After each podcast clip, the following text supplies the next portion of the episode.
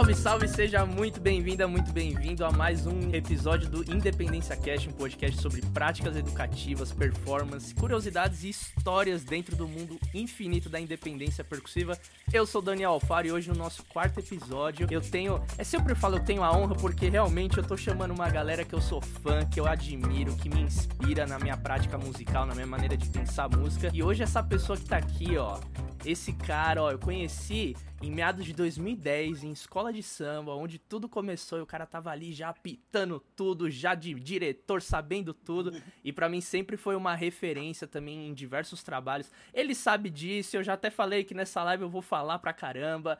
Ó, teve um episódio, ó, até vou colocar aqui para vocês, eu acho que em 2016, que eu mandei mensagem para ele, pô, bicho, eu posso ir um dia lá no estúdio ver você gravar? Porque o cara, meu, o cara não.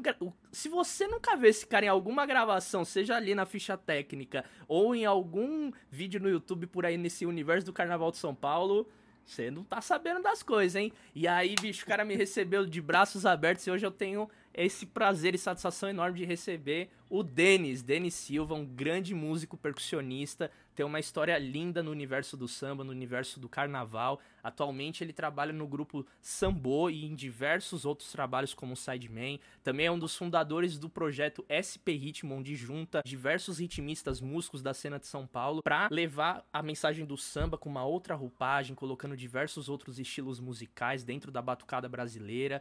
Também é um dos caras que mais grava no Carnaval de São Paulo, seja em eliminatórias do samba, quando tá escolhendo sambas enredos pro carnaval, como também nos sambas já definitivos no CD da Liga das Escolas de Samba. Então, sem mais sem menos, olha ele aí, Denis Silva, dá um salve aí pro povo, meu irmão. Bom dia, boa tarde, boa noite para quem está aí conectado conosco. Pô, quero agradecer ao Daniel, menino especial, que pô tá trilhando uma história muito linda na música gente da gente. Então, pô, uma satisfação imensa. Eu acho que eu nem deveria estar aqui falando sobre tal assunto que eu adoro. eu adoro. Pô, mas parabéns, já parabenizei em off. Estou parabenizando pela coragem, entendeu? Pela estrutura, pela humildade, pela abordagem, pela pesquisa. Cara, tá sensacional e que esse canal vá longe, que você consiga entrevistar grandes percussionistas para levar essa mensagem a todo mundo aí que está começando ou até que já está super ingressado no, no mundo da percussão, cara.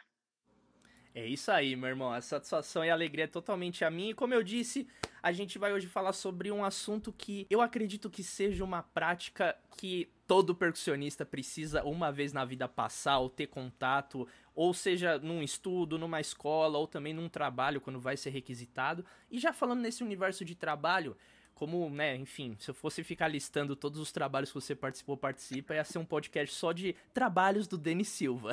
e aí é interessante para trazer pra galera que tá aqui nos escutando, você falar, por exemplo, fazer uma memória assim de um primeiro vez que você se viu na situação de precisar usar independência. Então, sei lá, putz, um trabalho, não precisa, não, no ano de 1900, não tra... mas assim, que vem na sua cabeça, putz, Dani, um primeiro trabalho que eu usei foi esse. E aí fala um pouquinho de que independência que foi, em qual instrumentação, como que você teve esse primeiro contato com a independência.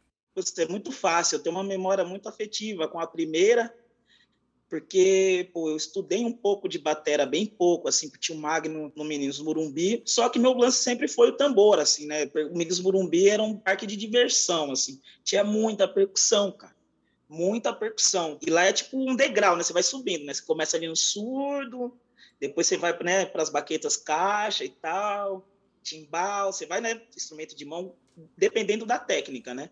Você vai subindo até chegar na percussão geral, assim, né? Que é mais, ia lá mais para conga, sabá, as outras timbales até um pouco.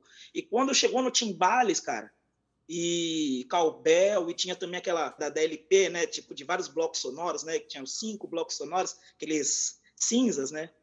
E ali eu comecei a brincar com aquilo, mas não saía nada, né? Não saía nada, tudo bagunçado, tudo errado, assim, mas eu gostava isso daquele a gente som. Tá, tinha... Isso a gente tá falando quantos anos você tinha? Era molequinho Ixi, ainda. Moleque. Ah, no máximo 12, 13 anos, assim. Uou. Eu entrei com 9 lá. É, 12, 13 anos. E eu tinha visto o Cidinho, o percussionista Cidinho, no DVD, no making off do Ed Mota, e ele usava essa padabudu, nessa, nessa, nesse bloco sonoro. E aí tinha aquela também do Calbel, né? Me passaram uma, a clave, né, de... Né,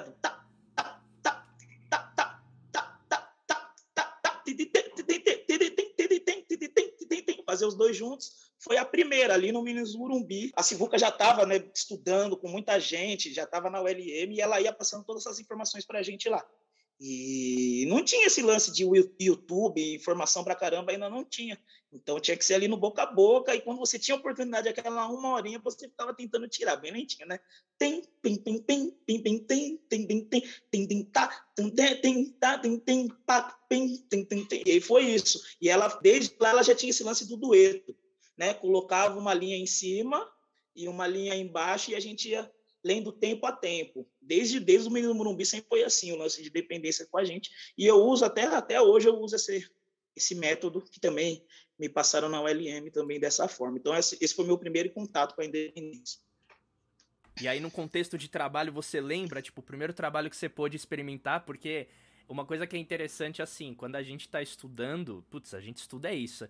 É independência na música latina, é no samba, é um monte de coisa que a gente vai estudando, mas é. na hora do vamos ver que a gente tá num trabalho que a gente, caraca, nossa, eu usei, eu tô usando aquilo que eu estudei, né? É um baita sentimento interessante, né? Quando você tá aplicando. E se você lembra, é. tipo, o primeiro trabalho ali, beleza, 12 anos estudando, aí 13, 14, 15, enfim, a primeira oportunidade, Sim. né, num contexto profissional que tu chegou e aplicou ali um Colbel ou alguma outra relação que você tinha estudado? Porque hoje você trabalha Sim. muito com o samba, né? Mas sempre foi assim? Você já começou atacando Sim. no samba?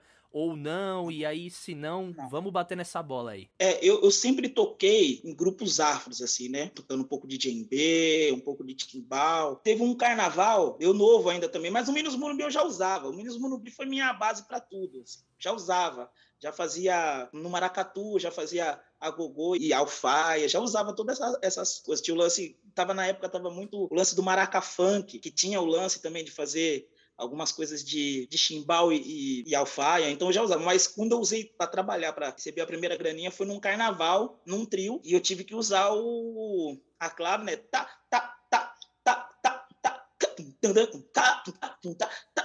três surdos e, e acho que eu tinha uns 15 anos, assim, eu já tava, já tava gigando, então era aquela coisa, né?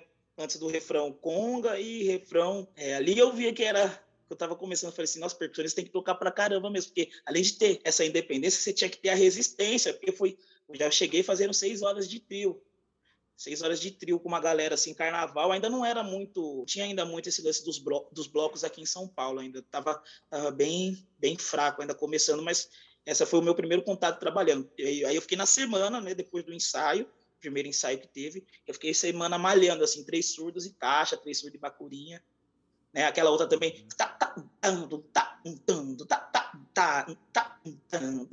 Essas, essas coisas assim, né?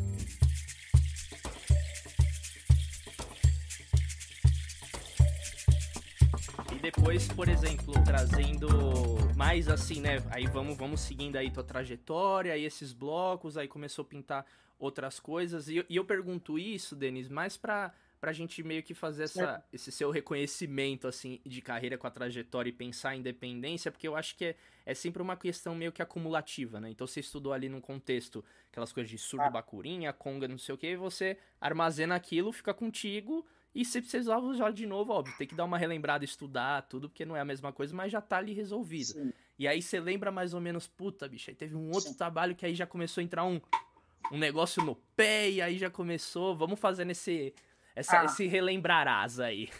é, vamos lá. Esse, aí vamos lá. Primeiro, assim, eu, eu tenho muitas referências, grandes referências. E eu trabalhei na contemporânea. O único trabalho registrado que eu tive, né, na vida.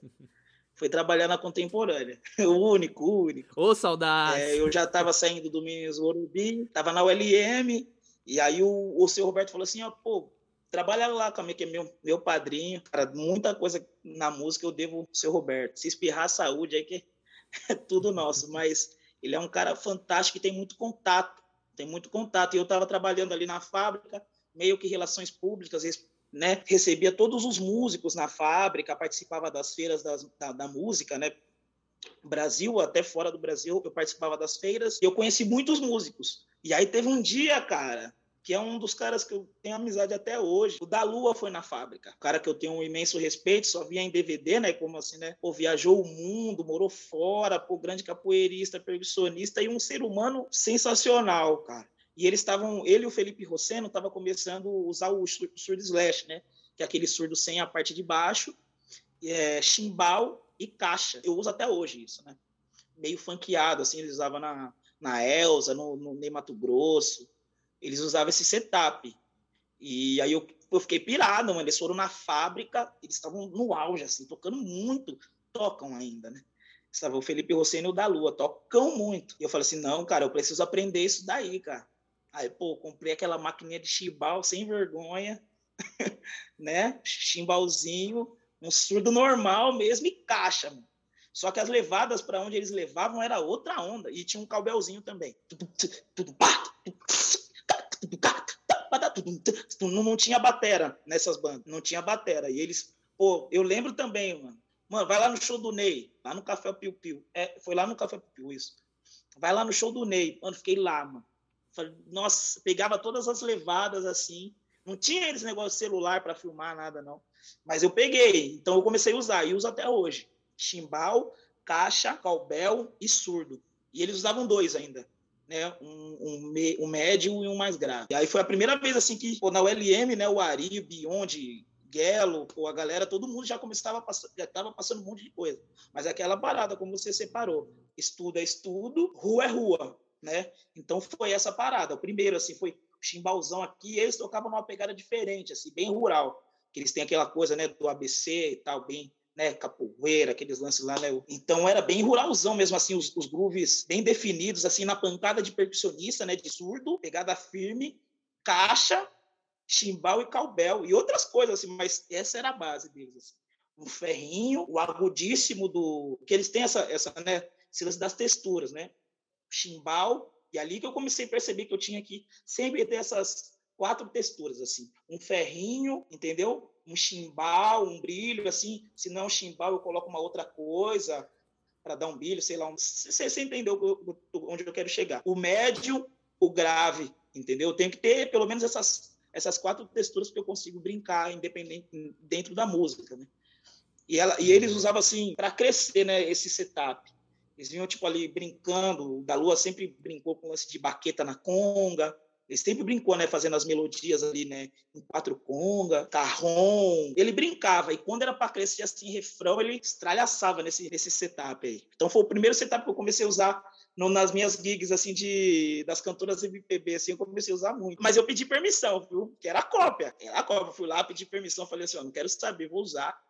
E eles, não, pô, vai lá deles. Eles, eles se Deus quiser, eles vão ver é, um, é uma galera que você tem que também buscar entrevistar, que pô, são duas pessoas sensacionais, cara. Tem o lance da independência dentro deles, assim. Casca, barra pesada, da Lua e o Felipe. Pô, eu tenho muita gratidão por eles terem deixado eu usar esse, esse, esse setup. Pô, que legal aí. Você falou duas grandes referências pra gente nesse universo, não só de independência, mas percussivo, né? As coisas que eles fazem e eles disponibilizam muitos vídeos também nas suas redes, então para quem não conhece, vai lá, procura. Tá muito legal. Até o Dalu, ele tá começando agora, se eu não me engano, junto com o Felipe, gravar um curso de percussão iniciante pro pessoal lá que tem as aulas, né, lá com os capoeiras, tudo no instituto deles. Sim. Mas enfim, e cara, você tocou num assunto que eu acho muito interessante quando a gente tá fala de percussão, porque cada trabalho que a gente vai fazer, você vai saber muito bem disso, até porque, enfim, o que eu tenho de idade, eu acho que você tem de de vivência, não. de trabalho aí na música, tudo. Não então, revela não, não revela não. você já passou por muitas experiências e eu queria que você falasse um pouco de como que é a lógica que você monta um setup. Você já falou uma delas, que é a questão da tessitura, que você gosta de ter essa variedade de timbres para você Sim. brincar e não ser só uma coisa de condução e é óbvio. Aí entra também o contexto Sim ali eu estou no papel do quê? De acompanhador, eu tô tocando com baterista ou não, eu tô sozinho, e cada coisa, né, vai fazer com que. No Ney Mato Grosso, lá, se eu não me engano, é o Suzano também que toca com o Felipe, né? E aí fez, ele um toca, às vezes, bater. É, então, é, foi um tempo essa, essa formação, acho que ainda é, e o Suzano é aquela onda, pandeiros eletrônico, pandeiro sendo uma aba. Não. É. Totalmente assim, fora da é. curva, então dá essas aberturas, né? Mas tem trabalhos que às vezes é uma coisa mais fechada que você precisa. Então fala um pouco como que como que é o teu gosto assim de montar um setup, como que você monta tipo baseado num trabalho que mano, Denis, ó, trabalhei, esse tá aqui o repertório, e aí você, tipo, naquilo você já monta um, um, setup, ou você gosta de já ter um setup meio que na manga, tipo, sei lá, um carrom com um prato, ou eu gosto de ter isso do surdo caixa, que eu acho que todo percussionista, né, de tanto ficar montando setup, tem, chega uma hora que monta um showdozinho ali, né? Quais é, são os seus tem a zona de, de setup? Isso. É, tem a, tem a zona de conforto, eu tenho, cara. É que assim, a gente, lógico que cria, a maioria é tudo cópia, mas eu tenho assim o meu, o meu lance. Eu gosto muito do assim do trio de conga, né? Meia lua, cobel para tocar com a mão, assim, eu gosto muito para ficar brincando assim, eu, eu, curto. No pé, eu gosto mesmo do sincero assim mesmo para fazer algumas coisas assim. Eu não gosto da meia lua porque eu acho que suja no pé, então eu uso na mão. E quando eu tô sozinho, sem bateria nem nada, eu coloco o hi-hat assim muito no pé esquerdo, mas se, é bem pouco assim bem pouco, assim, que eu gosto de brincar também, assim, às vezes de ficar alguma coisa no hi-hat na, na, mão esquerda, né, fazendo essas aberturas, né, fazendo meio estacato, assim, né, eu, eu, eu, gosto desse lance, que todo mundo hoje usa SPDS, nem leva mais nada disso pro, pro, pro, pro show, mas como eu falei para você, eu sou orgânico, né, analógico, ainda prefiro brincar ainda com, com os instrumentos mesmo, então é isso meu show é esse. É pro popular, né? Pro popular é isso. Tamburica, gosto muito de tamburica.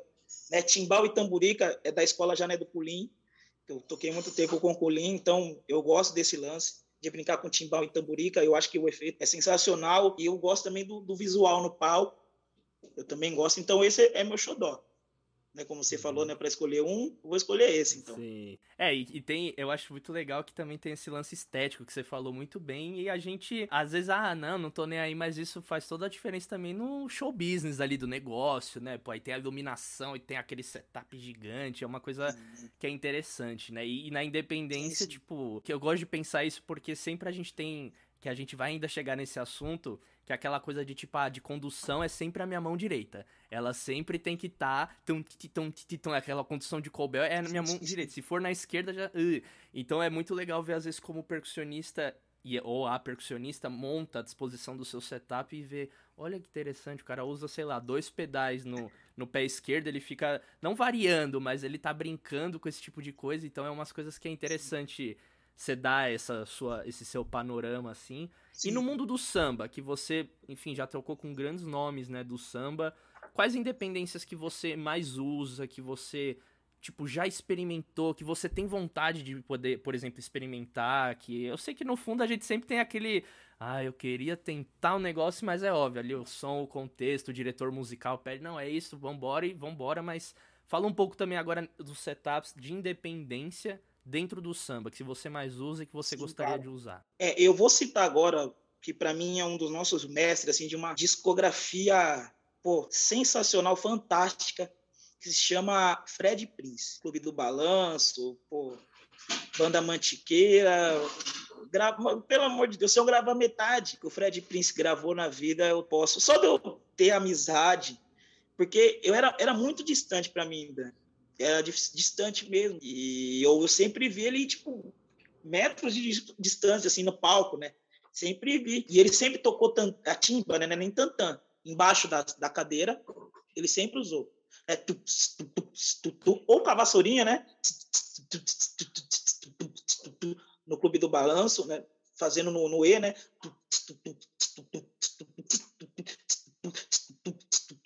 E eu gostava mais ainda da timba e a conga, né?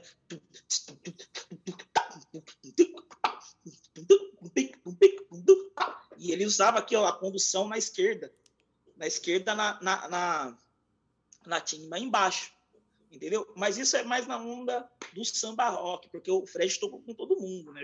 João Nogueira, com todo mundo. Porque eu vou, eu vou, ser sincero, eu ando com todos, assim, da velha guarda, assim, do ritmo, do, da percussão, do samba, assim, graças a Deus. Procuro ter o respeito de todos, com muita humildade. Eu jamais pensava conhecer, graças a Deus, me tornei amigo de todos, gravando junto, ou saindo para almoçar, jantar e tudo mais. E eles sempre me cobram de, que eles veem outros percussionistas fazendo esse lance da independência, né?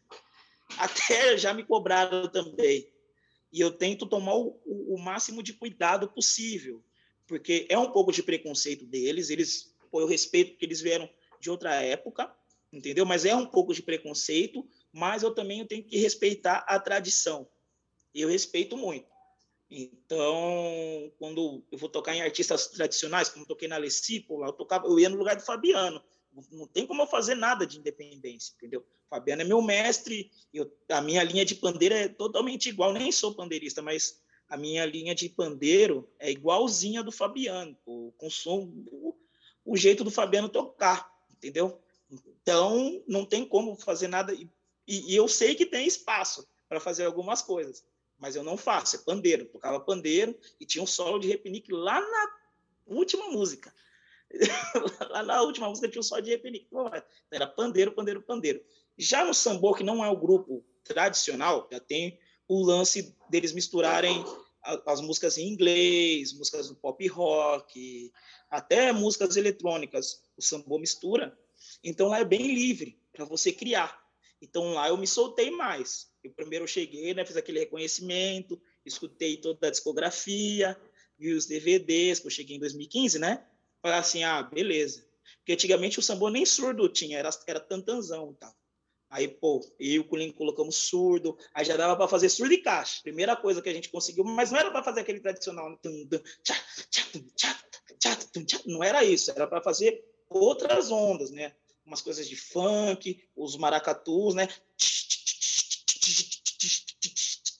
Só na esquerda, né?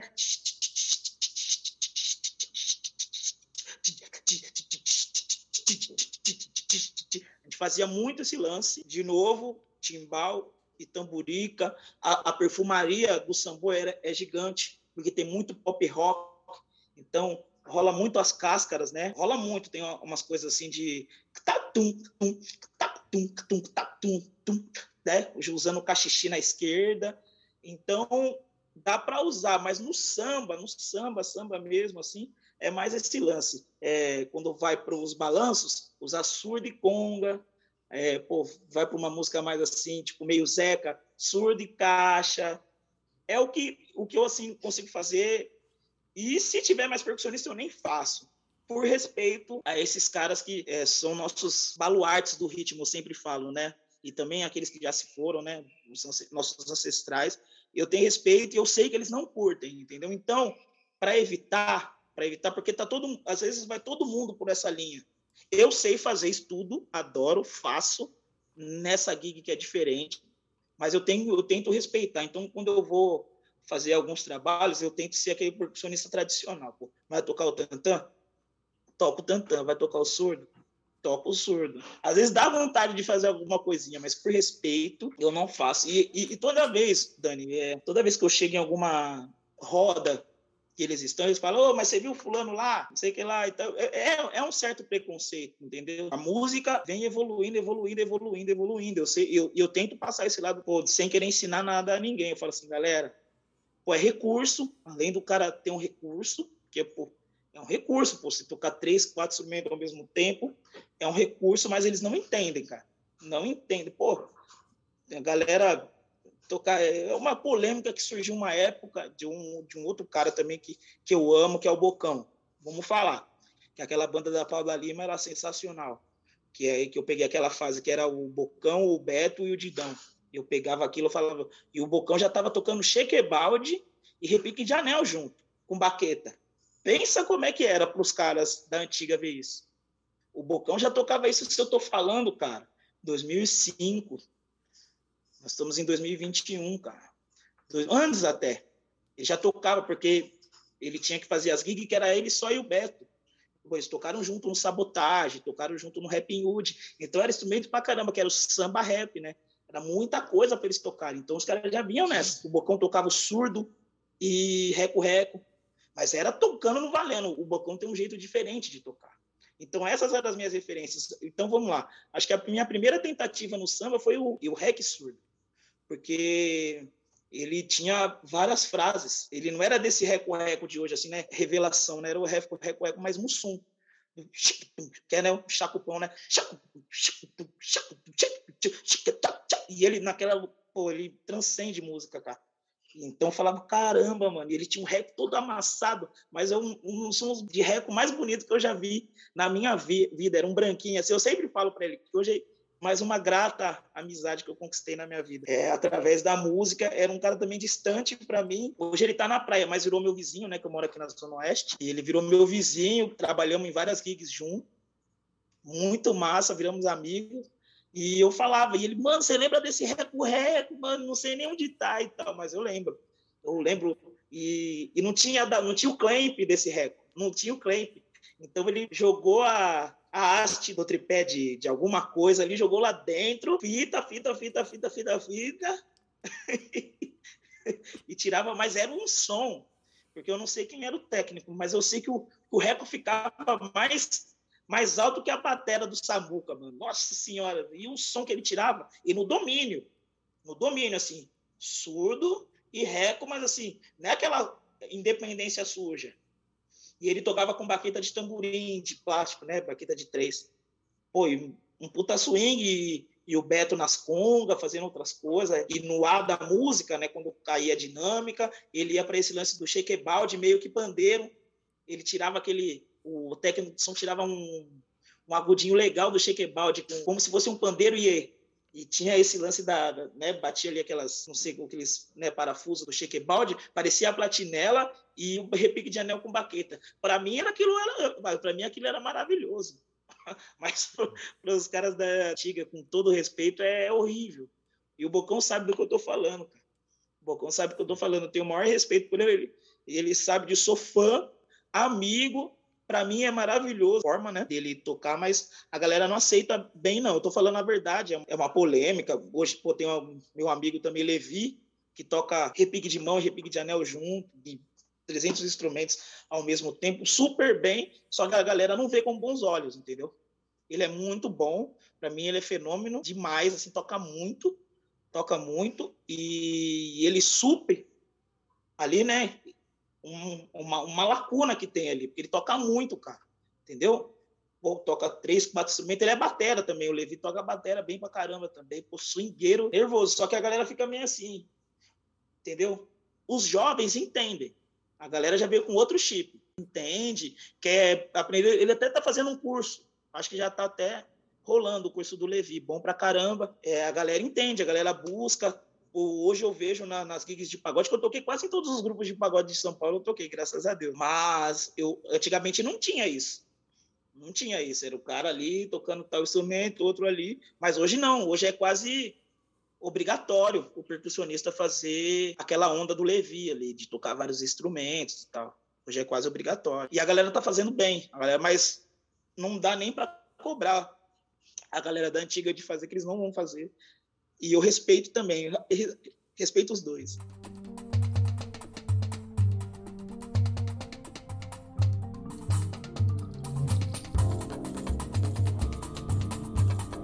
Até porque eu acho interessante essa polêmicas, né? Porque não é só no mundo no samba, né? Independência num geral, né? Só que eu vejo que, assim, eu percebo, né, tanto com a minha pesquisa, mais agora a fundo nesse universo da independência, conversando com, enfim, aqui nesse podcast, entrevistando os percussionistas, tudo, que sempre tem essa linha tênue entre, tipo, você tocar uma independência de um jeito mecânico que te trava, que te deixa duro, e você tocar de um jeito que, mano, sei lá, se tu fechar o olho e falar, velho, nossa, tem três percussionistas tocando. Aí quando você vai ver, tipo, caraca, é só um cara. O cara tá fazendo no pé e tocando Exato. tudo. Aí chegou no lugar, sabe? E eu vejo que também é uma demanda profissional, né? Como você falou, a galera de hoje em dia já vê com. Hoje em dia, né? 99 para frente, enfim. Não. Alguns olham, tipo, pô, interessante, outros é. não. Mas eu vejo que, por exemplo, na tua opinião, assim, que você já deixou assim, claro. na sua fala, num geral, assim, o que, que tu acha, tudo, mas trazendo pra sua vida profissional, você percebe que a independência, ela fez a diferença em muitos contextos de trabalho Fez. que você esteve? Então, já manda e já emenda aquele lá que a gente falou no bastidor, que eu acho que é uma história muito legal pra você citar aqui, do quanto que às vezes a galera fica, tem. Porque isso que é um grande medo que eu tenho. Medo, né? Eu acho que é um negócio que a gente tem que tomar cuidado, que às vezes a gente acaba rotulando, ah, independência, ah, não sei o quê. E aí a gente, tipo, acaba deixando esse recurso de lado, e óbvio, é muito legal só estudar um instrumento, e para tocar independência você precisa, antes de tocar surdo e caixa, é, você precisa exato, caixa, exato. E só estudo, surdo, aí depois você junta, é. é. Mas tem Exato. uma galera que depois abomina e esquece, e aí, tipo, muitas vezes vai ficar sempre naquele mais do mesmo, e novamente, é. tem nada de errado, tá tudo certo. Só que aí a pessoa às vezes tá prospectando, querendo ir para novos ambientes musicais, trabalhos, e aí, tipo, é. sei lá, ela cai numa gig que é um, uma cellista, um pianista e uma cantora. É. E você, de percussão, aí você vai, você vai tocar muito. pandeiro? Você vai só tocar pandeiro de couro, tá ligado? É. De nylon. Já fiz muito. Então, já fala, fala disso aí, pai. Vamos nessa onda aí agora. Vamos nessa onda. Vamos, vou, vou citar um disco que me marcou muito, um DVD. Tava naquele início de DVD, um cara que eu sou muito fã, com certeza outros percussionistas devem ter citado ele nas suas lives. Chama Ramiro Mussoto. Deus o tenha, mas ele para mim foi fantástico no DVD do, do Lenine, cara, no Insire, aquela aquela baixista cubana sensacional. E eu ganhei da minha mãe, minha mãe comprava muito DVD para mim. E eu ganhei esse disco. Ele tinha, ele pegou um tantã, ele o Ramiro Mussoto, né? Era, eram três. O Lenine quebrando pau de violão, ela de baixo, tocava às vezes de pau, às vezes, né? Bom pra caramba. E ele na percussa, mas ele usou muito instrumento outro instrumento. Tinha até um setup samba, uma das músicas ele fazia um samba em cinco, né? Que era tantã, um tantanzinho assim, um tantã cônico, um, ele soldou um agogô e soldou um tamborim. Ramiro Mussoto é, pelo amor de Deus, ele é fantástico, um personista argentino que pô, mudou para Salvador e pô, e ajudou também todo aquele movimento do, da música baiana. Pô, estava falando se fez diferença na minha vida. Pô, eu só entrei no sambô por causa da independência, porque já tinha passado vários percussionistas por lá. E eu fiz um vídeo para você ver como, como é louco. Eu fiz um vídeo tocando, acho que Zabumba, que eu tava começando a tocar com o Duane no forró da samba e outras coisas. E eu gostava muito da onda, porque o Duane toca Zabumbatera, né? É outro cara também. Ele esse é 13. Esse é maluco. Pô, ele tem umas referências árabes assim na Zabumba, desdobrado com funk. E aí eu comecei a tentar, porque eu sempre, quando eu vejo algo, eu começo a tentar. Eu fico ali reparando, né, que ele usa o bumbo, né, na direita, chimbal, ele toca em pé, né, zabumba, zabumba quebrando o pau aqui, o bumbo, tipo, pergunta e resposta, na zabumba, quebrando o pau em tudo e atacando nos pratos. E eu fazia percussão com ele. Né? Ainda faço. Né? A gente fez várias gigs aí com grandes artistas. E eu comecei a fazer. Comecei a tocar zabumba, cachixi no pé e cowbell. E postei, comecei e, e visualizo todo mundo pô, comentando, né? E caixa, caixa também.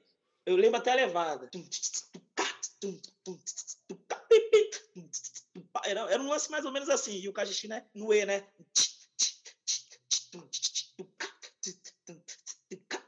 Tinha uns lances assim. E o Fejuca, que é o cavacanista, produtor que eu gravo muito, graças a Deus, e, e sócio do Sambon, né, um dos donos, é padrinho da filha do Duane, da Mariana Aidá também, e aí tudo, né, ali em família. Ele viu esse vídeo, eu tocando, assim, vários instrumentos ao mesmo tempo, e falou, pô, você tem um baita percussionista aqui, meu percussionista quebrou o braço, entendeu? E eu tô sem percussionista, que você tem um percussionista aqui que faz o... Então, pô, vê se ele não quer ir fazer algumas coisas com a gente e tal. Aí o Duane me passou a, o Doni e a Mariana passou contato com o Feju e eu comecei a trabalhar no Sambô, tô lá até hoje, seis anos já, por causa da independência. Se não, se eu estivesse fazendo um vídeo de tantano, eu estaria, entendeu? Que é um instrumento que eu adoro também tocar sozinho, mas porque eu, eu nem tava tocando samba, eu nem tava tocando samba, eu entrei por causa desse vídeo de independência.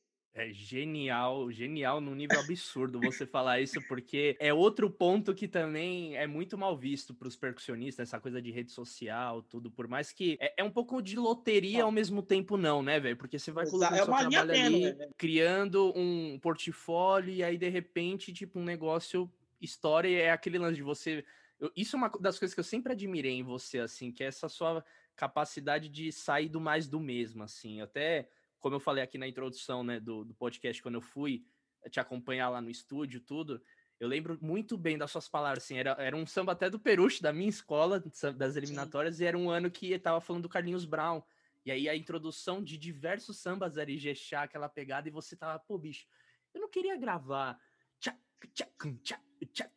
de novo, porque tem um monte de introdução, tá? não, eu vou fazer um negócio diferente, aí eu fiquei reparando o seu processo criativo, de pegar e criar uns grooves diferentes no timbal, de tocar duas notas, tirar a mão e e espaçando assim as coisas. Então eu acho muito legal nesse momento que você também, por exemplo, construiu um groove na independência que não era uma coisa, sei lá, surdo e caixa e, e nada contra também, né? Porque sempre tem que estar tá Sim, não, não, não, nada contra. Mas, tipo, você constrói uma coisa que sai um pouquinho dessa caixa, assim, dessa, hum. às vezes, dessa bolha, né? Que a gente tá, às vezes, vivendo só um gênero musical, etc.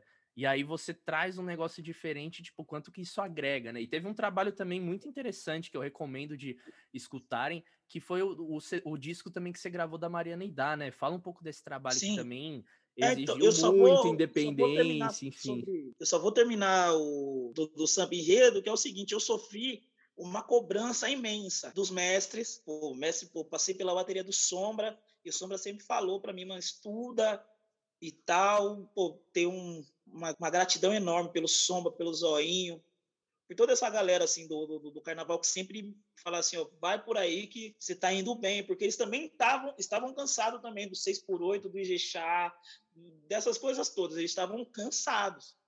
De verdade. E a galera que chegava com algo diferente, que era a galera de outras gigs, também chegava pirando. E até hoje acontece, tá? Então tem que tomar um cuidado, cara. Samba enredo, eu sou um cara defensor com unhas e dentes do, do, carnaval, da batucada de bateria de samba enredo, porque eu vejo tanta gente chegar das universidades, músicos de outras gigs, de, no carnaval hoje, e eu lembro muito bem que eram, eles falavam totalmente o, o, o contrário do que é hoje, entendeu? Que samba enredo não dava camisa, mas hoje, como está tudo muito midiático, tudo está todo mundo chegando, entendeu?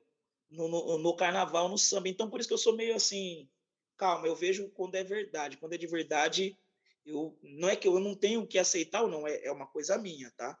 Então, eu defendo e tento fazer com qualidade, entendeu? Então, esse lance de colocar o diferente é uma coisa que eu faço com muito cuidado. Eu mantenho as bases, né? Não, é o que eu falo para a galera. Eu já tentei colocar quintina no, no samba enredo, um monte de coisa, um monte de loucura. Eu já tentei colocar, mas tem um, entendeu? Eu percebi logo, tem um limite, entendeu? Então eu tenho um monte de base guardada, tem um monte de base guardada aqui, que pô, dá para inverter o surdo, dá para fazer uma outra coisa, dá para desdobrar, dá para isso, dá para aquilo entendeu? Dá para colocar um rufo a mais, dá para tomar uma nota no contra, dá para isso, ter uma pausa que dá para voltar. Isso tudo eu utilizo, só que tem limite. Samba é samba, em primeiro lugar. Afinação, a galera não pensa nisso, entendeu? Então a galera, quando vem de fora, vem muita foi, entendeu? Quero colocar, quero isso, só que o cara não pensa em 250 tocando ao mesmo tempo. Eu já penso, entendeu? Então eu tive esse bloco e todo mundo falou, calma também. Por isso que é importante a gente valorizar quem chegou primeiro, porque eles não têm papa na língua para mim. Quando eu erro, é a cobrança vem daquele jeito, cara. Então, eu tenho essa preocupação de colocar o diferente. Eles agradecem, só que eles sempre estão de olho, entendeu? Ó, chega, entendeu?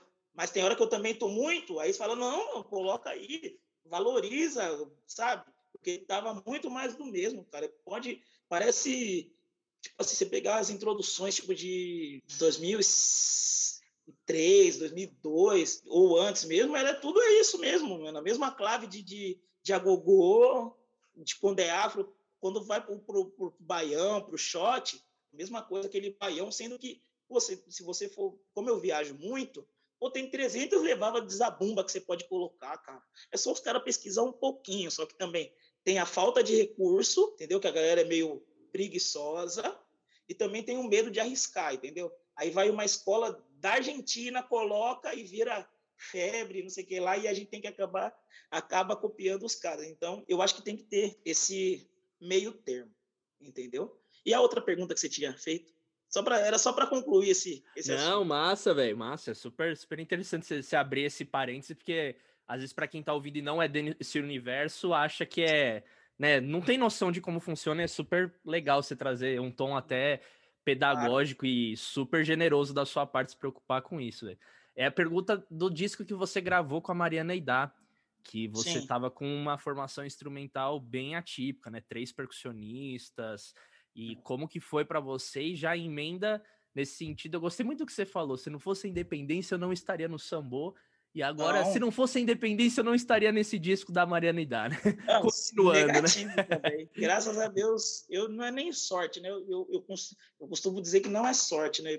Pô, se a gente trabalha direitinho, não, não atravessa a vida de ninguém, né? Não prejudica ninguém e sempre pensa positivo, eu acho que as coisas acontecem ali, né? Tudo no tempo de Deus. Então eu tenho muitos padrinhos e quando essas coisas surgem, eles sempre me chamam, sempre deixam eu ali na cara do gol. E quando esse disco foi concebido ali com a ideia da, da Rumpilés e tal, a gente nem sabe qual ritmo esse disco foi chamado. A gente brincava que era um afro-eletro samba, afro. Era, era, era tenso, assim, para classificar. Assim, no, no, nos teatros, né? Que a gente fez Teatro Net, fez Sesc, fez Auditório do Ibirapuera, pô, fez o. Fez Brasil e, pô, o Duane chamou, me chamou assim de prontidão, falou assim, cara, vai ter um disco, vai sair em turnê, mas é uma parada muito louca. Aí mostrou as referências, eu, eu já conhecia Rumpilés que aquela, aquele disco Saga da Travessia pô, mudou minha vida. Até o, o, anterior, mas o Saga, pô, eu usei muita coisa do, do Saga da Travessia. Eu até falei pro Leitieres, eu nos discos aí de carnaval tem muita coisa. Tudo da Rumpilés. Claro, eu tive contato com, com o Braga, pouco conheci o Kainan, mas assim, pô, eu consumi aquele disco. E para colocar na cabeça dos produtores de, de samba enredo, entendeu? Que eu tinha que colocar aquele groove. Que, então eu chegava antes, chegava antes nos estúdios, eu, tinha, eu tenho amigo com todos os técnicos, gravava antes, pedia para alguém fazer uma, faz uma guia aí, que eu não canto nada, né? Faz uma guia aí.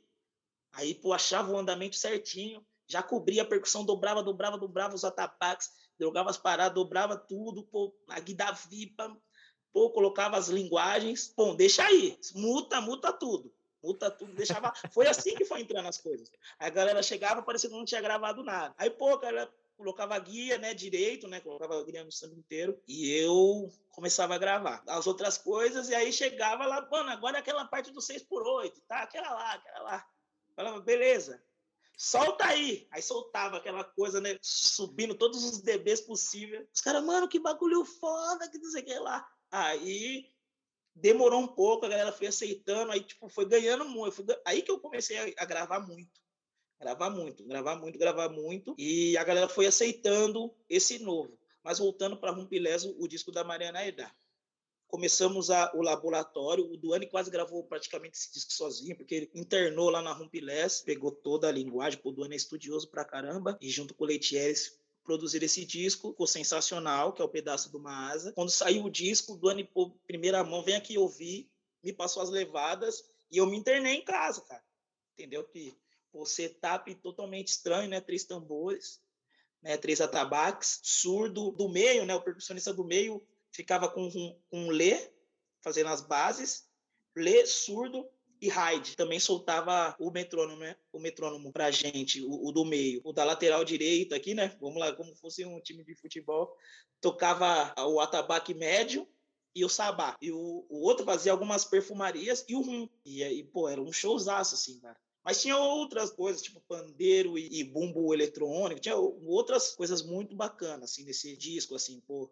Mas foi o disco que eu tive que quebrar a cabeça, que além da independência muito forte, muito cachixi, assim, tinha o lance da, da, da polirritmia, né? Que é um, a polirritmia entrou primeiro na minha vida do que a independência. Aricolares, assim, o povo falou assim, ó, Gramani, né? Todo mundo estudou Gramani, ó, se vira. E aí, pô, e não entrava na minha cabeça, assim, a polirritmia. E nesse disco, pô, era muita independência e muito compasso composto e polirritmia todo o tempo. E quando voltava, assim, para aquela tudo certinho ali, 4x4, cara, era complicado porque tinha aí a, a linguagem ainda. Então, eh, a cabeça. Mas esse disco foi aquele disco que eu me internei em casa para poder tirar, mas foi a melhor turnê que eu, que eu fiz na minha vida, porque eu consegui externar todo esse estudo que eu tive a vida inteira, né? Foi maravilhoso para mim. Porque o samba é ali, né? É meu, é meu dia a dia. É todo dia. Claro, eu estou sempre aprendendo. Nesse ano de pandemia, eu pô, eu mudei minha forma de tocar, minha forma de, de, de pensar, minha forma de, de raciocinar samba. Porque o samba é complicado demais. Né?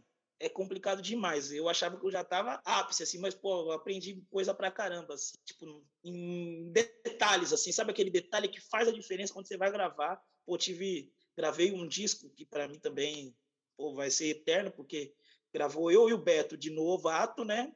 Dos mais antigos, assim, gravou o Gordinho, o Esguleba e o Oswaldinho da Cuíca. Então é um disco que, pô, já já vai chegar aqui, né? Tá ali os, alguns discos que eu gravei, uhum. e se já já vai vai para lá também, porque pô, o gordinho de uma generosidade, de uma resenha, ele com todos os cuidados, por isso que eu falo que a gente tem que tomar cuidado com essa doença, porque ele estava com todos os cuidados, tocou surdo de luva, ele até achou super estranho tocar surdo de luva, todo né, de máscara, higienizando tudo, mas não tem jeito, cara. A gente não ficou próximo, nem do Esguleba também, que naquela época ainda tinha aquela coisa né, de da, da Covid pegar os mais velhos, mas é foi complicado. Então, é um disco que eu vou guardar na memória. Até, até me emociono, porque esses caras. Pô, já pensou? Essa ficha técnica aí, cara? O que, que eu tava fazendo lá, bicho? O que, que eu tava fazendo lá? E, tipo, Foi assim, fazer o hold, deixam... né, pai? Foi fazer é, o hold, aí os caras, vem gravar, pai, eu sei o quê? Não, muito bom, cara. Mas é isso, esse disco foi sensacional, foi um divisor de... Foi a única vez que eu me senti percussionista. Não, a única não, a primeira vez. Primeira vez que eu me senti percussionista, assim. Caramba, agora eu sou percussionista. Tipo, de, de acabar o show, todo mundo vir falar, cara, a Mariana canta muito, mano, ela canta muito, mas você toca, neguinho, hein? Você toca e não sei o que lá, que toca três, quatro instrumentos ao mesmo tempo. Foi ali que eu falei assim, caramba, pô, foi top, foi top essa turnê. E tem aí, quem quiser assistir aí Pedaço de uma Asa, tá no, no YouTube da vida aí, DVD completinho lá para vocês. Pô, grande elenco, grande elenco. Que massa, mano. E, e, entrando nesse ponto que você comentou da preparação, né, que é um grande é uma grande incógnita também, né? Porque, enfim, você é um músico muito requisitado, tá toda hora para lá e para cá tocando, gravando. E a gente gostaria muito, eu imagino que você também, né, de ter às vezes um tempo, tipo, putz, pintou um trabalho, X, você falou, mano, me internei, fiquei estudando, mas sabe que é estudando ali, mas já sai dali para ir fazer outro tempo, não tem aquilo de sentar e ficar e horas se dedicar tanto, e às vezes quando você tá ainda fazendo muita coisa assim ao mesmo tempo, não tem todo aquele tempo de fazer. Então, entrando numa parte assim mais didática assim do teu processo como percussionista na hora que tu tá aprendendo, desenvolver uma, uma independência. Como que é o teu processo? Quando você vai estudar uma independência. Tipo, existem as independências que você já tem mais na mão, mas, por exemplo, nesse disco da, da Mariana, que você tinha que tocar perfumaria, tambor, cachixia e relembrar as polirritmia, como que é o teu processo para desenvolver ou uma nova independência ou aplicar uma que você já sabe mais um novo elemento, tipo, ah, tocar gogô e, e atabaque já tava, mas aí tinha que botar um cachixi no pé, marcando outras células rítmicas. Como que é o teu processo? Vamos lá. É, eu tenho minha assim, minha enciclopédia aqui em casa, né? Que, pô, é, vou, vou voltar no Gramani e eu tento fazer o Pozzoli para tipo, né, dar uma dividida assim, fazendo ele coisa de batera, né? Fazendo a colcheia na esquerda e lendo Pozzoli na direita. Depois eu mudo, né? Na, na direita, fazendo lendo na esquerda, fazendo esse lance de dueto, o Ney Rosauro, vou fazendo os duetos do Ney Rosauro. Também quando eu, come, quando eu tenho algum trabalho que eu tenho que ler de gravação, Aí eu, vou, eu volto pro Ney Rosauro. É um livro muito bem, tipo, você pode ir tranquilo. Se você ler um Ney Rosauro e ir para uma gravação dessas que eu faço de samba, pode ir que por lá tem todas as divisões, você pode ir tranquilo. Só que se você ficar muito tempo sem ler, você sabe, né? Você, você não, porque você né, tá na orquestra, você, você sabe como, como é. Tem que ler e ler. E pronto, acabou. E eu não, às vezes não. Fico, às vezes, seis meses, oito meses sem ler. Então, quando falou, oh, tem a leitura, eu tenho que voltar lá para ali. Então, nesse processo, eu faço isso primeiro. Começo a fazer né, semínima, colcheia, tercina e semicolcheia, lendo alguma outra coisa, entendeu? Acentuando ou não acentuando e tal. Eu faço esse processo. Porque depois, quando você vai fazer a groove, já tá mais, né? Você já tá meio. Já dividiu a mente, então fica mais fácil. Então é esse, esse som, tipo assim, é o Ney Rosauro, o Pozzoli Velho de Guerra e o Gramani o Gramani é pra loucura, assim, quando você já tá, quer, quer tá no, no nível a mais, assim. Nossa senhora, eu amo esse. Eu amo pra e odeio loucura, esse aí foi bom demais. Nossa, eu amo e odeio esse livro ao mesmo tempo. Sim, sim, é bizarro. Mas aí na parte instrumental, então, isso aí é tipo um para dar um sim. oi, um aquecimento, aí depois sim. sentou, setup, como que você desenvolve assim? Se você até quiser é, pegar uma uma instrumentação, por exemplo, porque como você desenvolve independência, tipo, sei lá, pega um setup que você usou em algum trabalho, por exemplo, aquele lá de você tocar o, o surdo, caixa, chimbal, o contra, ou também ah, é verdade. ou esse, do esse, esse, esse foi bacana. Eu prefiro começar pelos pés, assim. Esse, esse do da Lua é, é fantástico. E, e, o esquerdo, né, que é a minha falha. Que é o, é o de todos nós. É, não é só sua, exatamente. é de todos nós. E o esquerdo, esquerdo, e eu não sou muito, assim, eu, eu tentei estudar bateria, caramba, mas eu tenho, sei lá, começa a me doer aqui, e eu já mudei de técnica, já, já tentei com o calcanhar, já tentei com a ponta do pé, mas não vai. E eu cravo o pé esquerdo, e, e, e como eu uso o chimbal fazendo o ataque aqui, assim, né, fazendo as aberturas, então eu tento fazer o lado esquerdo primeiro e o pé direito, o lado esquerdo e pé direito. Deixo bem firme, né? Essa, esses três, né? Esses três membros. A baqueta, lado esquerdo, ou o cachixi ou um ganzá. O, o que eu deixo para o último, a mão direita, porque acho mais fácil, né? O, o groove. Ou se não tem o outro processo, como eu já tinha falado lá no começo. Escrever e fazer tempo a tempo, mano.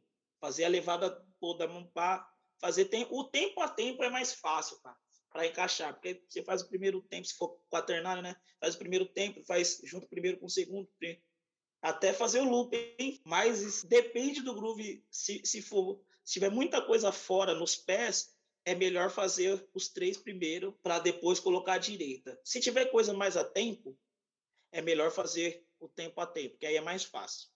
Então tem esses dois processos, que tem mais nota também geralmente. Só com as mãos. Como que é só com. Que aqui você tá falando dos quatro membros, né? Mas como é uma Sim. coisa, sei lá, uhum. só as duas mãos, assim. Sim. Como que é o teu processo? É a mesma coisa, basicamente. Só que, é, só que é a mesma coisa, só que é um pouco mais fácil. Não, não fácil. Vamos fazer.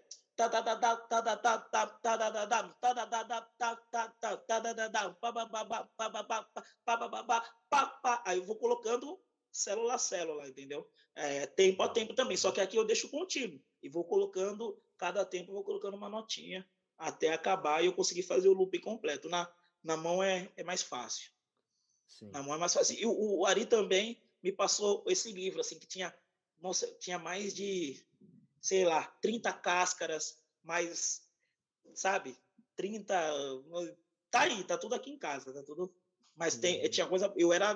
Teve uma época que esse lance de independência, eu fiquei maluco, querendo tirar tudo, assim querendo tirar. E me ajuda muito, assim, quando eu vou fazer alguns groovezinhos de, de soft, assim, né? Para Corbel e, e sino, Corbel e alguma coisa, ajuda demais. Então, mas é isso, com a mão é isso. A mão é isso. Primeira mão direita, fazendo o groove completo e depois eu completo com a esquerda. Sim. A importância da, da leitura, né, bicho? De você colocar o estudo numa maneira mais didática, né? Porque você falou de fragmentar, né, por tempo. Então você tem uma célula, aí você pega, só a primeira, aí, aí a outra, aí a outra, tá, tá, tá. Só que se você não tem essa consciência, às vezes não sabe como que é às vezes, né, sem o auxílio, por exemplo, de uma professora, um professor, fica difícil, às vezes, você imaginar, porque é muita informação, né, acontecendo ao mesmo tempo. E a independência é aquilo, dá uns. Eu não sei qual que é a sua média, mas a minha, mais ou menos, dá uns 20 minutos, assim, se eu tô numa coisa e não tá saindo, é a hora que minha cabeça. Puf, aí eu preciso parar, beber uma água, depois volta, aí, aí sai, porque às vezes você fica ali batendo tanto assim, tanto, tanto que você fala, é. putz, ou até sai, só que tá aquele robozinho, né? Robozinho. Sim. E aí, essa segunda parte do seu estudo, né? Porque eu não sei o, o que, como que, assim, falando um pouquinho mais agora para chegar na parte musical. Na parte que chega mesmo, tipo, isso vai pro play e tal. Porque no momento que você tá ali no laboratório estudando, você tira, mas é igual, tá ainda meio. Aí, como que você. Né? Como que você lapida, assim, deixa musical? Você tem alguma não é técnica específica, ou depois de eu tocar 36 vezes, na 37 tá boa. Não, mas como que você chega assim num lugar tipo, oh, tá gostoso, hein? Você tá curtindo. Japonês, assim. japonês. Foi pro metrônomo, bicho. O metrônomo não tem erro, não dá pra enganar o metrônomo. O tal não tá. Porque o metrônomo né? é o japonês, é isso? É, é o japonês, é. japonês. Bom demais. É. Eu amo o povo do samba e essas é. gírias. Coloca o japonês, coloca o japonês aí que a gente vê, porque fica meio troncho, né? Tá ali. Quando chega no, né, no última, na última nota dá uma falhinha, mas aí você volta para o começo da levada e você vai amarrando ela. Quando você coloca no metrônomo lento, Até levada mesmo, alternada, não tem problema. Eu também, né? Metrônomo lento e vai acelerando. Mas quando você vê que ela tá gruvando ali no clique certinho, eu sei que não vai dar porque o, show do Sambo, ele é inteirinho no metrônomo, inteiro, inteiro no VS. Não tem como você chegar lá, a tal música vai, não tem, porque tem vozes, tem um monte de coisa, muita coisa não, mas mais o, o, o coral e alguma metaleira, alguma coisa é, é no VS. Então você tem que. E eu acho que o metrônomo é um guia, entendeu? É um, é um selo de qualidade. Se tiver gravando, e gravo também. Pego o celular, metrônomo e gravo, que eu sou crítico pra caramba comigo, assim. Nossa, eu sou chatão. Se não tiver legal, eu não, eu não levo pra rua, não. Gravar é uma baita escola, né, bicho? É, exato, exato. O Ari falava muito. Mano, toca em frente ao espelho. Ele me cobra até hoje. Ele vê alguma coisa minha e fala: pô, tá muito legal, bicho, parabéns, porque orgulho, legal, mas eu falei para você que você fazia muita careta tocando. E se eu, por isso que eu falo, é, ele falava, não precisa. Ele falava tanta coisa, eu não vou falar agora aqui. Pô, eu. deixa pro off, deixa pro off. É, deixa pro eu falei, porque se eu tivesse. Eu, devia, eu deveria ter ouvido um pouco mais o Arias, porque, pô, ele é mentor, assim, deu o caminho das pedras, cara.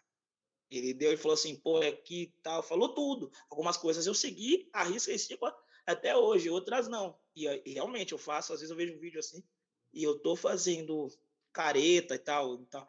Mas ele falava, pô, toca em frente ao espelho para você coordenar aquela coisa da, do, da caixa clara, que, pô, entendeu? Eu fiz muito, né? Tocar no centro da caixa. Pô, eu fiz muito isso, muito. Hoje vê não, se, minha técnica. Vê se tá tenso, se tá torto é, e exato, ajeitar. Tocar assim, né? Hoje eu tô todo penso. É, hoje eu tô todo penso. Hoje eu, minha técnica tá horrível. Eu sou, eu sou de uma época da ULM, vou te mandar, né? Aquelas coisas do Colaiuta e tal. Os bateristas falaram, como é que tá? Eu, eu lembro, como tá seu BPM? Né? Era assim que era a didática. Tipo, ah, minha esquerda tá 90 e minha direita tá 110, que era quanto você tá aguentando de semicolcheia sem parar, com o metrônomo, né? Aí era assim. Não, minha, minha esquerda está 100, minha esquerda está 120, minha direita está 120. A mão boa, né? Quem é canhoto e tal. Era assim que era o papo na ULM. Como é que tá seu BPM? Outro, eu lembro uma galera assim, quando começou a, aquela técnica da, do, do Douglinhas e tal, pô, o Douglinhas, o Douglinhas faz 140, 144 na direita e na esquerda também. E era isso. A pergunta era código na ULM inteira. Assim. Então era uma coisa que, tu, que, que a gente tinha que acompanhar. Então eu chegava, pô, é tradicional, a, o Ari pegava no pé, não, vocês são percussionistas populares, mas tem que tem que estar tá direitinho com a técnica, pô, me ajudou muito, me ajudou muito. E é uma coisa que me ajudou muito no carnaval também, Dani, porque eu sou o mais novo que entrou para gravar, tipo, a maioria é a diferença é de 15 anos, assim, para mim, assim, pulou, assim, para mim, da galera que grava. É muito, é, é, é grande, e eu cheguei depois, porque eu saí uma época para fazer esse lance do popular, assim, do percussion, de percussionista mesmo, não de ritmista. Então, eu fiquei um tempo fora. Quando eu voltei, me ajudou muito esse lance de estudar, né, todas essas, essas coisas que a gente está conversando na live. Me ajudou muito, porque eu não tinha a malícia, porque demora para você ter a maldade ali do, de qualquer instrumento, né? Mas você ter uma maldade do repinique, afinação, tempo ali cravado do, do, do swing da caixa, pô, de um carreteiro perfeito, com uma acentuação certa, porque está todo mundo fazendo a acentuação errada, e do, do chocalho, pô, da quick e tal, do, de afinar um surdo, demora. Demora e eu nem sei se eu aprendi ainda. E tem a galera aí que acha que já sabe. Mas tudo bem. Eu nem sei se eu aprendi ainda. Só que, tipo assim, essa coisa de eu ter estudado tudo isso me ajudou. Porque eu chegava no estúdio, vou, vou te contar, quem foi os, os, dois caras que me levaram a primeira vez no estúdio foi o Paulinho Sampagode e o Didi. Na verdade, o Didi primeiro, Didi Pinheiro.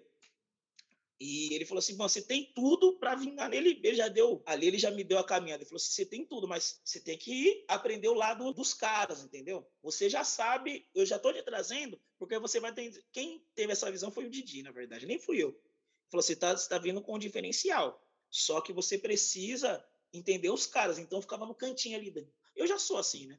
Ficava no cantinho. E os caras não conseguiam fazer certas coisas assim às vezes. E tipo, mano, eu ia fazer muito fácil, só que eu não falava nada.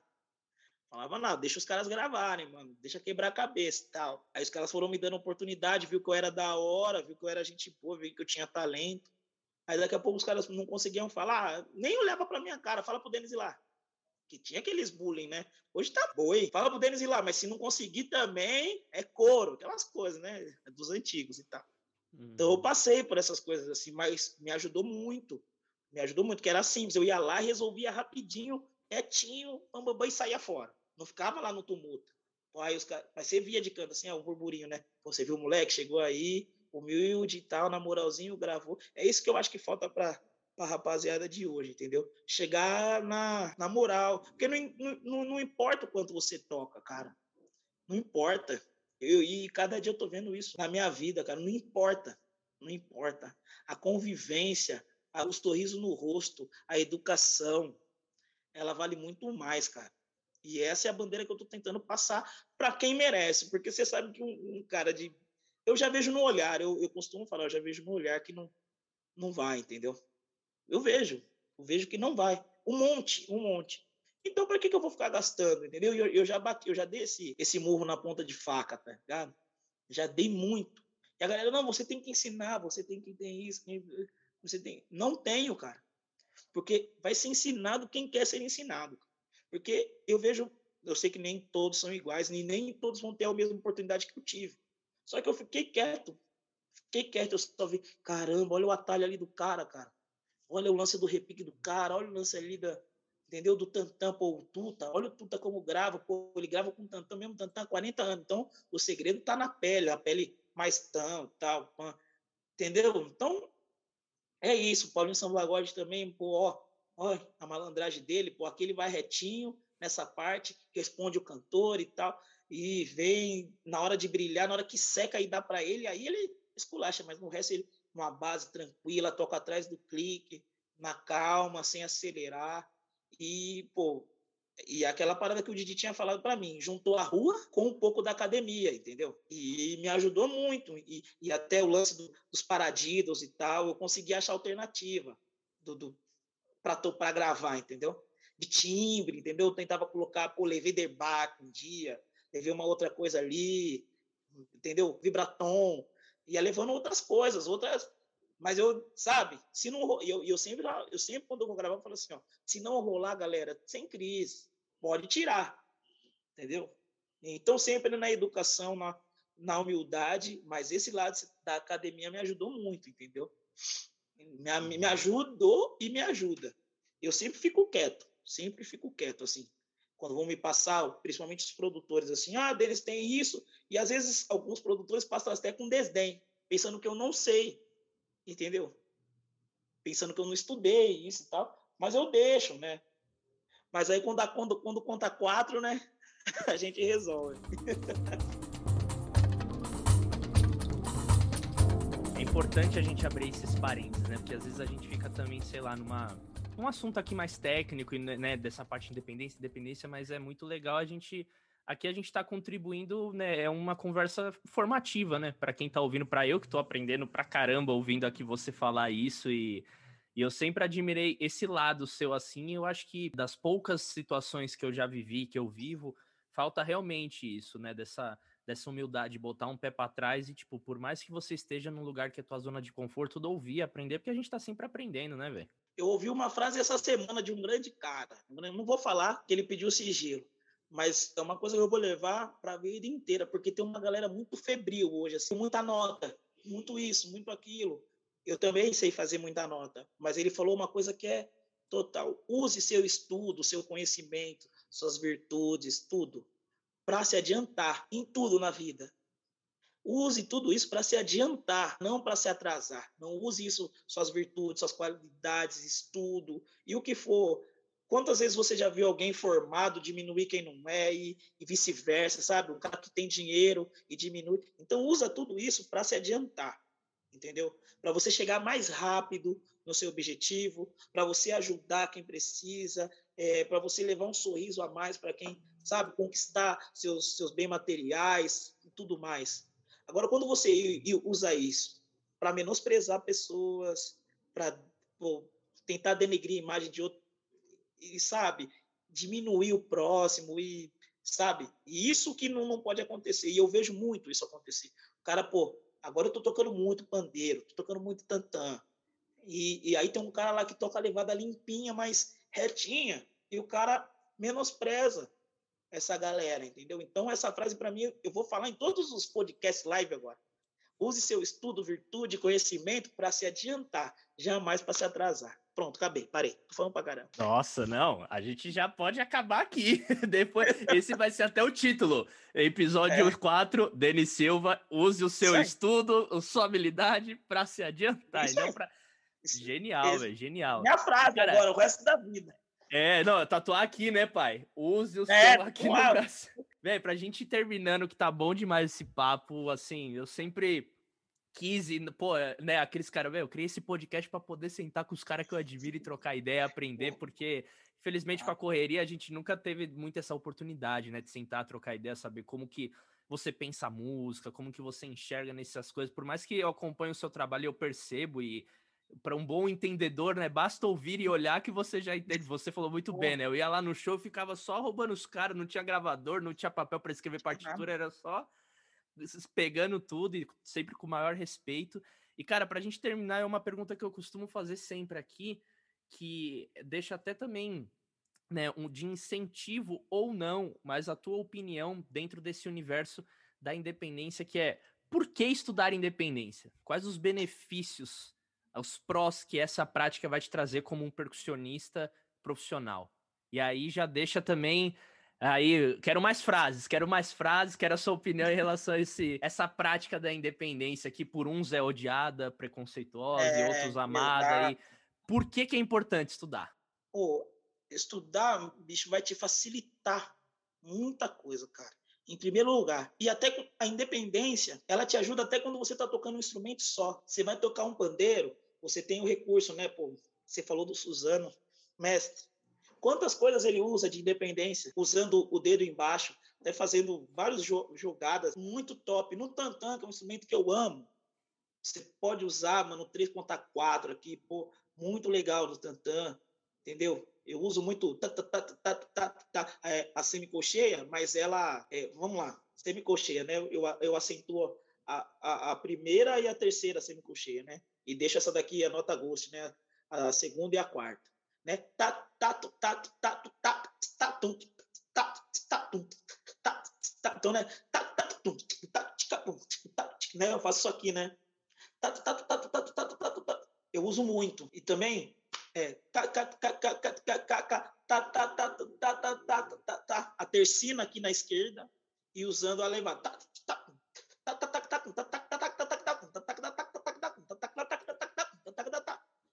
No instrumento só. Dá para fazer. No repinique, então, eu uso muita coisa, tipo, quando eu desdobro, e principalmente quando eu desdobro. Eu, meu solo, a maioria dos meus solos são desdobrados, né? Eu uso muito. Né? Tô tocando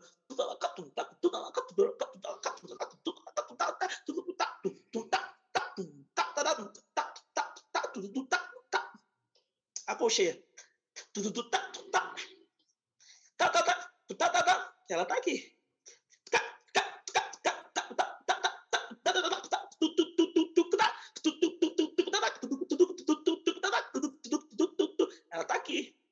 Só que, mas aqui já está condicionado, né?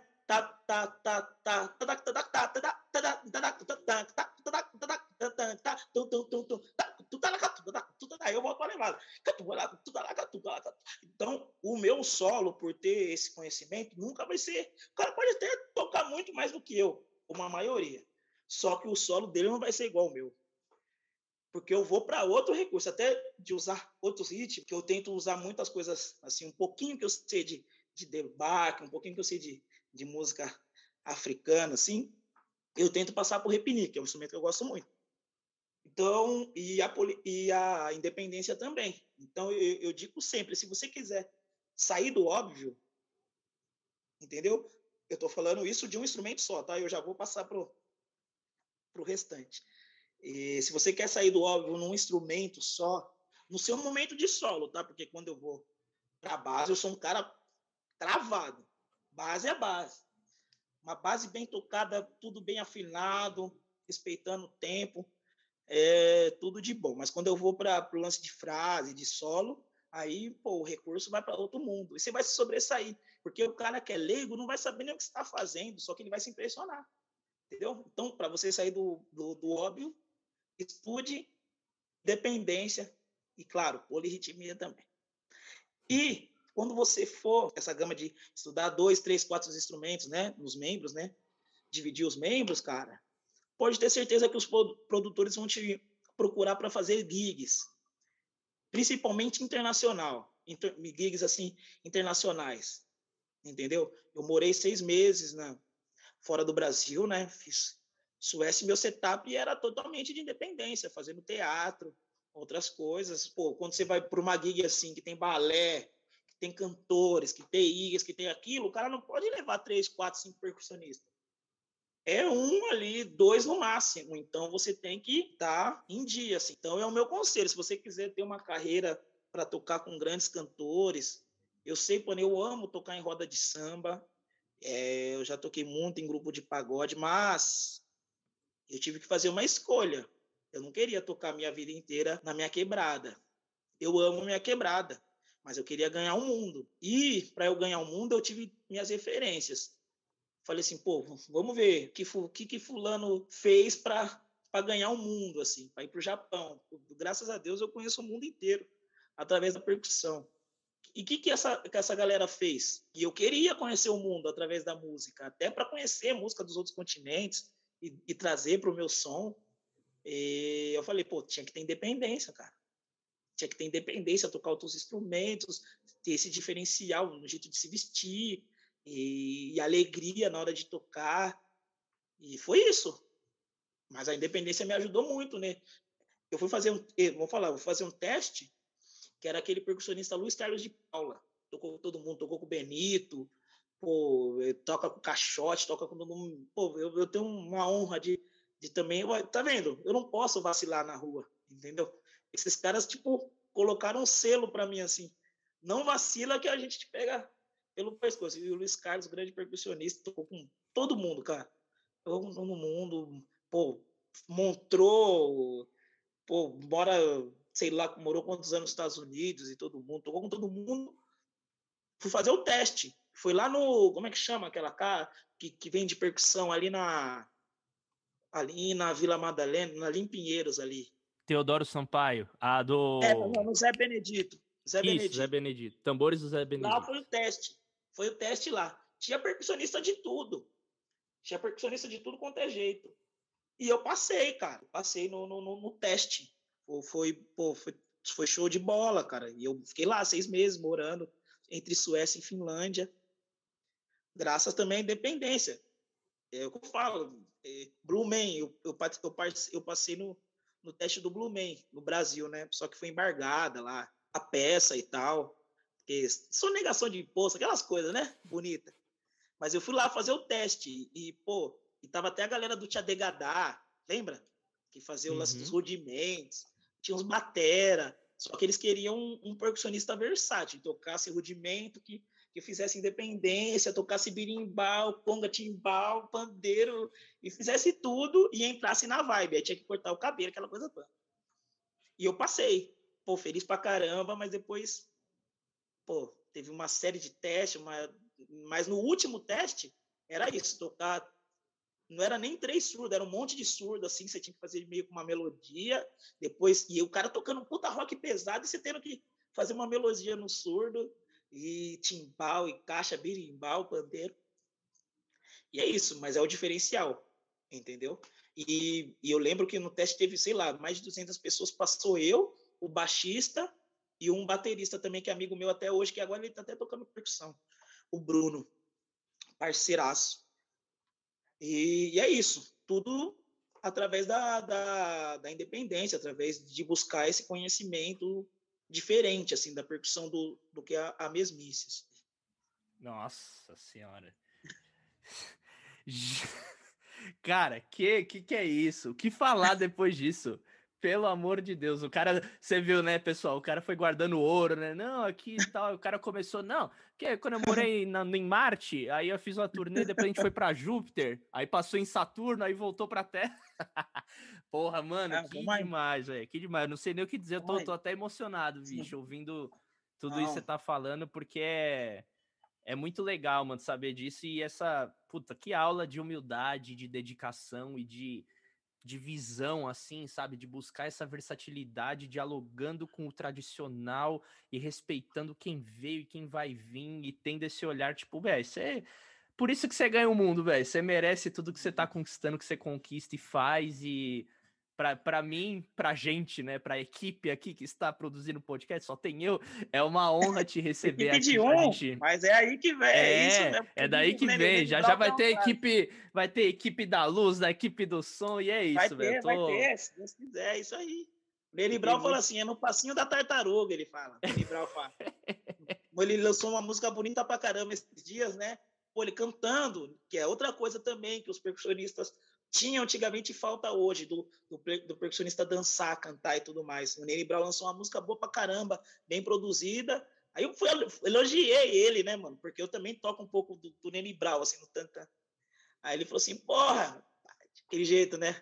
Carioca. Mas uhum. gente boa demais, humildade total. Ele, porra, mano, parcinho da tartaruga, mano. É isso aí. o mané, o mané do fundo e o mané no final. É. Pô, mané. É, entendeu? Pô, vou no é parcinho da tartaruga, devagar, na hora que eu, que eu, Mas o importante é, é isso mesmo, respeitando todo mundo, que é meu lema, entendeu? Respeitando todo mundo e quando você tiver a oportunidade, estar preparado, é só isso. É só estar preparado e respeitar que já era, cara.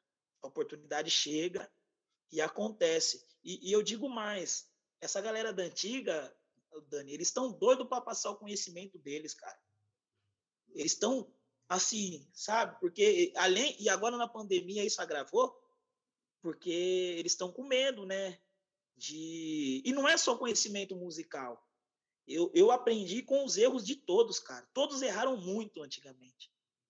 Entendeu? E eles pegam no meu pé e eu fico ali. Tem dia que eu fico na madrugada, eu sou da madrugada, né?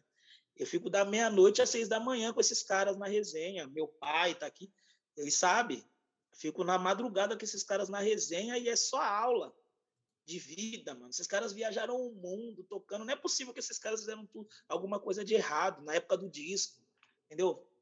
Na época do disco, cara. Os caras, pô, em disco que, pô, o Fred Prince tocou na, na, no, no, tema do Pelé de 70. Quando você colocar lá o filme do Pelé, aquele tamborim é do Fred Prince, mano. 70, cara. Você está entendendo? Como, quando que eu, Denis, vou ter um tamborim tocando para Pelé jogar? Eu não vou ter essa oportunidade. Pelé não joga mais, cara. É, é aí que eu falo. É só chegar lá, ele mora ali na Engenheiro, ele tá doido para passar. Só que às vezes ele tá lá passando, tem que falar, ah, esse velho aí que não sei o que lá, entendeu? Não é assim, cara. Por isso que eu respeito muito. Eu faço o novo, mas o velho principalmente, cara. Então é isso, é respeitar quem chegou primeiro, entendeu? Eu tenho essa fama de, de, de, de, de, ser na moral, mas muita gente me interpreta como marrento.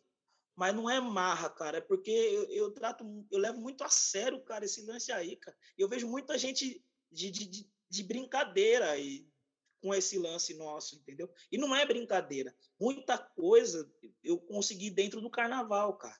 Entendeu? Então, quando eu vejo alguém brincando com a técnica zoada, tocando mal, e ainda pagando pau para gente de fora, cara, assim, de outros estados. Não tenho nada contra, tenho grandes amigos no Rio de Janeiro, mas eu sou um defensor do, do, do samba de São Paulo, né? O samba paulista, paulistano, né? De todas as regiões aí, porque tem muita gente. Eu, eu, dei um, eu fiz uma live agora com a galera de, de, de Mauá, da galera de, de longe mesmo, Jundiaí, a galera de Santos, que, que, que mano, faz um samba de, de qualidade, cara. E sabe, e, e a galera não, não dá o devido valor, cara, à, à, à, à percussão. E aí eu fico com aquela minha cara, eu não sei disfarçar, né? Você já deve ter percebido em vários lugares. Eu não sei disfarçar e a galera, ah, mas ele é marrento, ele até toca, mas é marrento. Mas não é isso, porque para mim não é brincadeira. E não é, não tô falando de grana não. Não tô falando de grana não, tô falando de ancestralidade, de resistência, entendeu? De luta, entendeu? Muita gente sofreu entendeu? Muita gente fez merda também, viu? Não é só também que eu vejo todo mundo falando, ah, é resistência, que não sei o quê, veio várias, várias né, discussões por aí. Eu não entro em nenhuma porque eu sei a verdade, cara. Eu sei aonde teve o vacilo, entendeu? E eu sei onde teve as virtudes, entendeu? Só que eu falo assim, a história é bonita pra caramba, eu respeito a história, só que a gente tem que fazer daqui para frente, entendeu? Tem que fazer daqui para frente, a história tem que ser construída daqui, pô, tamo, já passamos por um, um ano histórico, pro, né, lógico que para o mal, só que e aí daqui para frente? Vai ficar contando aquelas histórias de antigamente, que não sei o que lá, tem que fazer daqui para frente. Então eu sou mais ser visto como um carrasco, mas que faz as coisas certas, do que um, um bobalhão que está toda vez ah, querendo ser o gente boa atrás de like, mano. A minha história nunca foi, foi essa e, e não vai ser. O negócio é muito sério, entendeu? É só um, um, pequeno desabafo, eu tô falando isso em todas as lives, porque é muito sério, cara. Eu, é muito sério isso, cara. A galera trata como brincadeira a nossa percussão, o nosso ritmo, cara. Tem história, é só dar uma estudada que vocês vão ver, cara. Que é enriquecedor. Dá uma estudadinha que, que é isso. Mas obrigado, viu, Dani? Pô, vamos acabar num clima leve. Gratidão por você certeza. ter lembrado. Gratidão por você ter lembrado de mim. Parabéns pela iniciativa. Pô, eu fiquei super feliz quando você me ligou. Você, você falou uma passagem sua comigo lá no estúdio. Eu fiquei muito feliz quando você me ligou que você passou na ULM, quando você passou na USP. Eu, mano, você acha que eu vou ficar triste, cara? Eu fiquei muito feliz, mano. Muito feliz. Um cara que lutou e você me falou, porque uma coisa é o cara chegar lá, mas quando o cara fala que vai conseguir e consegue, cara, é diferente, mano. E você falou para mim que ia conseguir, que você ia atrás desse sonho, que você ia fazer por A mais B. Eu não sei, né, a fundo como você conseguir. E um dia no, no tete a tete eu quero te perguntar quais, quais foram suas dificuldades para você, porque eu tenho certeza que não foi fácil, mas você conseguiu, tá conseguindo. E pô, e que a gente tem essa, rela, essa relação eternamente aí, cara, de respeito, admiração, que a gente possa bater sempre essa figurinha, porque para mim é muito importante, cara, de verdade. E parabéns porque você tá tocando muito também, cara. Eu sempre falo pra galera, mano, nós temos um representante na música clássica de verdade, assim, né? No erudito, no valendo, né? Porque uma coisa é um cara que sai do erudito. Eu sempre falo isso. Desculpa, tá? Eu amo vocês, todos tenho muitos amigos, mas é diferente, entendeu? Tá saindo um cara da rua lá e eu quero ver o seu nome lá no topo, ali, tipo referência, mano. Entendeu? Então trate de estudar, continue estudando, né? Ai, mais do que eu já estudo, pai. Pelo amor de Deus. mais, mais. Estuda mais, mais, mais. Pô, velho, que massa, Denis, que massa, irmão. E como que a gente pode te encontrar, pai? Fala aí, seu, como que a gente acha o Denis Silva aí nesse é. mundo cibernético? Mamãe e papai, é, mamãe papai exageraram no nome. É Denis com dois N's e Y, né? Denis Silva underline no Instagram. Denis Silva underline e Facebook Denis Silva, mas acho que Facebook já era. E, Insta, e YouTube SP Ritmo e Denis Silva também tem meu canal e tem o canal no SP Ritmo. É Isso, tudo nosso. Massa. E tem bastante coisa também no site da Contemporânea, no canal deles é. também, do Denis Workshop, outro ali, viagem. Contemporânea, é, eu sou contemporânea pra caramba. Sim.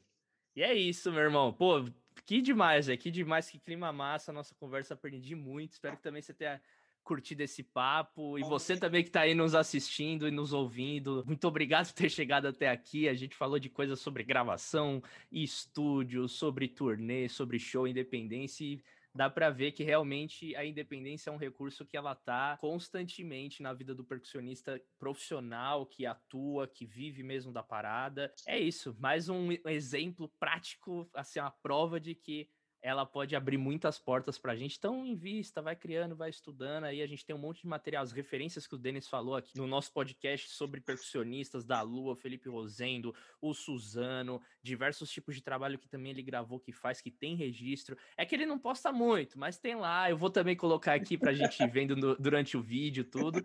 E é isso. Irmão, mais uma vez, gratidão demais por ter aceitado esse convite, por ter trocado um pouquinho aí dessa vasta experiência.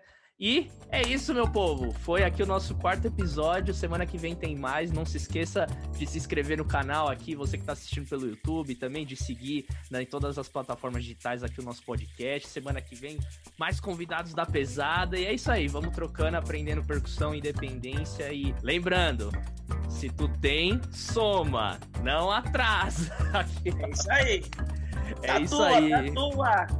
Atua. Tamo junto, meu irmão. Até a próxima. Conte comigo sempre, tá? Até a próxima. Tchau, tchau, gente.